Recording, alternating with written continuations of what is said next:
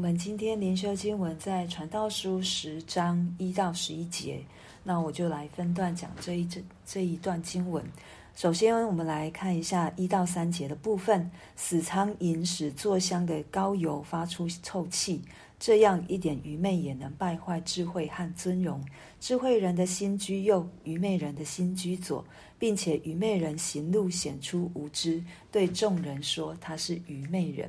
在接续的昨天，我们好像看到一个愚昧的王和一个有智慧的贫穷人。今天又再一次，传道者要来告诉我们。愚昧跟智慧两种人，他们会有什么样的方哦、行为模式或者是生活方式？所以他一第一节就告诉我们，一只屎苍蝇如果在一个香膏里面，就好像一只屎苍蝇在一个香水当中，它发出来会有臭气，然后这一一点点的愚昧就能败坏智慧和尊荣。他在提醒我们，就是我们有时候可能我们会认为我们有智慧，可是。会不会行出来的也是那一种愚昧的方式，或者是我们自己有的小聪明？对，那这一一点点，只要是一点点的愚昧，就能够败坏了智慧和尊荣。因为第二节，智慧人的心居右，愚昧人的心居左。这不是说我们的心房分了左右，而是右左在圣经上面通常告诉我们，右代表就是好，代表就是伟大。对，代表就是保护，代表就是引领。那左边就是比较比较不好的，或者是比较小的这一边。那如果我们另外一个翻译来看的话，就是说智慧人所行的，他是在正道上面；愚昧人所行的，就是在迷途当中。所以我们看到，好像在诗篇，或者是箴言，或者是传道书，那我们看到就是一个一个人的心。一个人的心常常会心里所想的，可能他想久了，或者是他的他一直在思想这件事情，他所做出来的行为，就是从他的心中所发出来，他的思想当中所发出来。所以这个心也告诉我们，我们可以从行为去看出这个人所思所想，他到底是在想什么。对，像愚昧人可能。接下来他就说，愚昧人不论不论他是走路或者做什么事，都让人家看出他的行为是带着愚昧的，对，让让人家看出他做事就是凭着他自己的想法，凭着他自己的经历，凭着他自己的嗯，可能他觉得这样是对的，他就去做，或者就是他就是去说。其实说对我们现在来说，在国。国家里面言论自由的，其实我们每一个人随时都可以把麦克风抢在我们自己的身上，尤其是在这种好像有地有身份有地位的，更是容易，或者是他们可以导导正哦，就是带转我们的风向。对于有很多似是而非的事情，就在这个谈论当中，可能就进到我们的心，进到孩子的心，进到。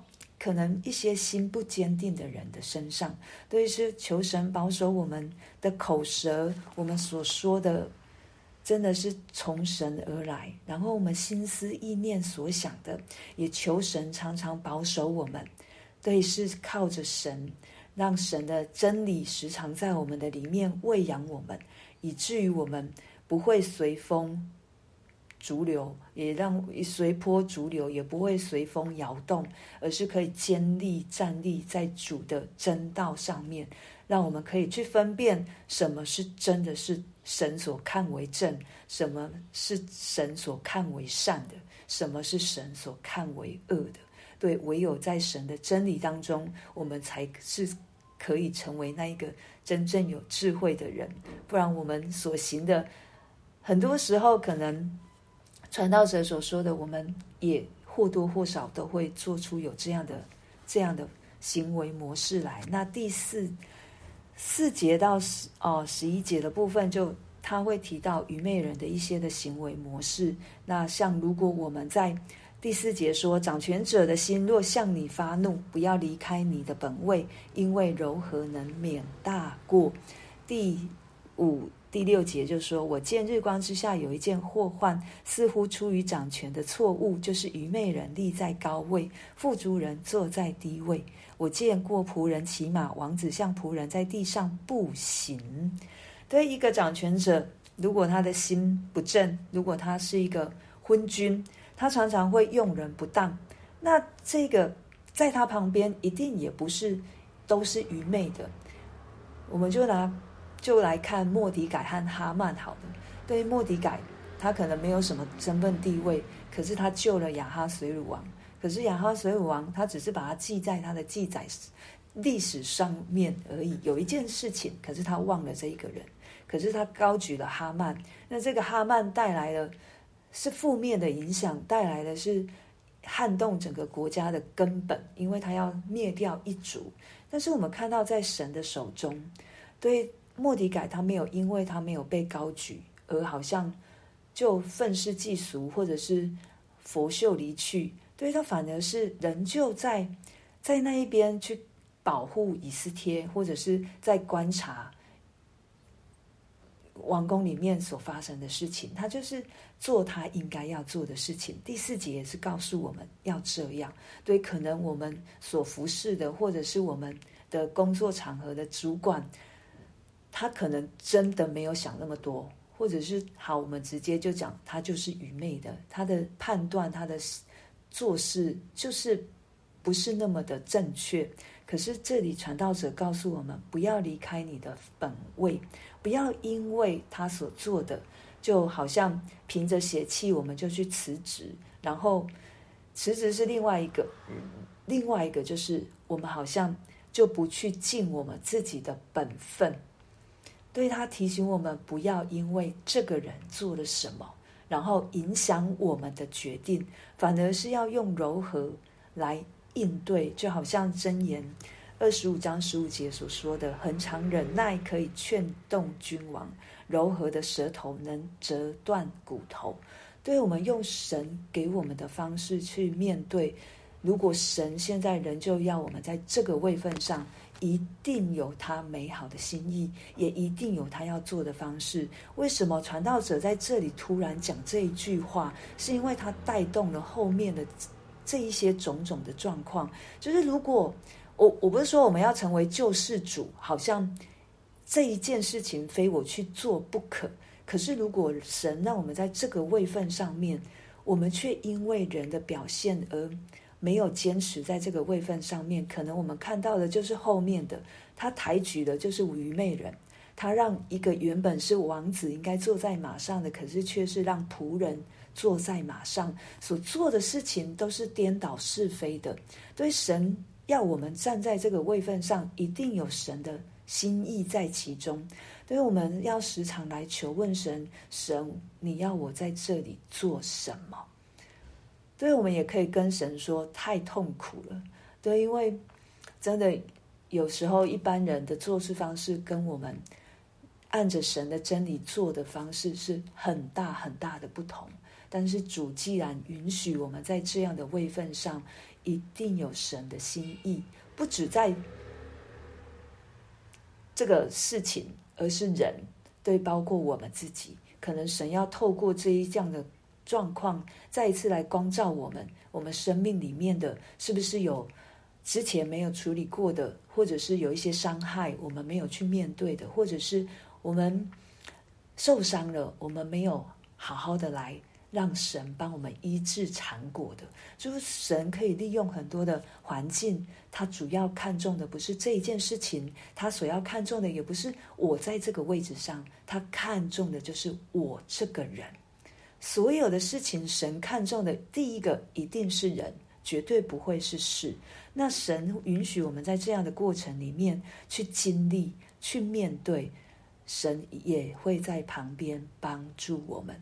所以在接下来就会看到很多的植灾，对，八到十节就有很多的植灾，就是挖坑。可能一个猎人他挖坑要捕捉捕捉动物，可是他却掉在自己的坑里面。然后拆墙垣的，可能他拆了，可是里面躲了一只蛇，蛇出来咬他。那凿石头的或被石头打到，然后劈木头的被被木头压伤，对，都有很多很多的危险。那铁器钝了，若不将刃磨快，就必多费气力。但得智慧指教，便有益处。所以他这里也是说，愚昧人他不会去预备，他不会去防备应该要去防备的。虽然我们很多时候我们防备了，可是灾害还是出来。可是我们还是需要尽力去预备，随时的预备。那愚昧人他不会预备。对，这是传道者要在这里告诉我们的。这个刃如果钝了，刀如果钝了，我们都会去把它磨利嘛，这样比较好切菜，比较好切肉，或者是斧头，斧头嗯钝了，我们也赶快去去给它磨磨得比较利一点，然后比较省事，不会好像常常用错力，需要花很大的力气去砍这棵树，所以这个刃就代表着智慧。我们常常要在神的话语当中去明白神的心意，去知道神所对我们说的每一句话。这就好像我们在磨我们的刀，这就是智慧在我们的生命当中可以生发出来。对，让也让我们不是好像觉得这一件事情是我们常常在做的，我们就掉以轻心，而是我们。不论是做什么样的事情，我们都是警醒的，我们都是谨守的。就好像十一节告诉我们的：“未行法术以先，蛇若咬人，后行法术也是无益。”我们看到印度有很多那种吹笛，就是让眼镜蛇出来跳舞的那一种。对，这个如果他还没有吹笛，蛇就出来咬他，他就没有办法靠这个来赚钱。对，即便再怎么专业，我们都需要随时的预备；即便再怎么容易，我们也要随时的去预备。可能我们会遇到预防什么样的灾害？当然，就像我刚才说的，我们还是无法全部预防，但是我们还是必须要做这一件事情，以至于我们不会沦落到像愚昧人这样。对，做了不合神心意，做了不合神、不讨神喜悦的事情。今天的经文传道者要告诉我们，虽然他在日光之下看到一件祸患，就是愚昧人好像在做王掌权，可能在这个高位上面，他们所做的决定都让我们觉得太不可思议了。可是他要我们做的一件事情，就是我们要在我们的本分，在我们的本位上面跟主同工。我们要为我们的国家祷告，为我们的职场的领袖祷告，为我们自己祷告，为教会祷告，为所有神所托付在我们生命当中的每一个人祷告，包括我们自己。对，然后在所有的事情，我们都要去预备；所有的事情，我们都要随时的准备。对，让我们可以好好的去面对，去面对，不会有一件事情突如其来。但如果突如其来了，我也预备了，为什么？因为我知道，在神没有突如其来，我可以在神的国当中不受震动。这就是今天传道者要告诉我们的，不是要我们做救世救世主，也不是要我们好像去标明我们比别人多么有智慧，而是我可以在神的底下，我去应对每一件事情，不会让我慌乱。不会让我受环境的影响而急躁，或者是做出不好的反应，去得罪神、得罪人。我们就为着我们所听见的来祷告。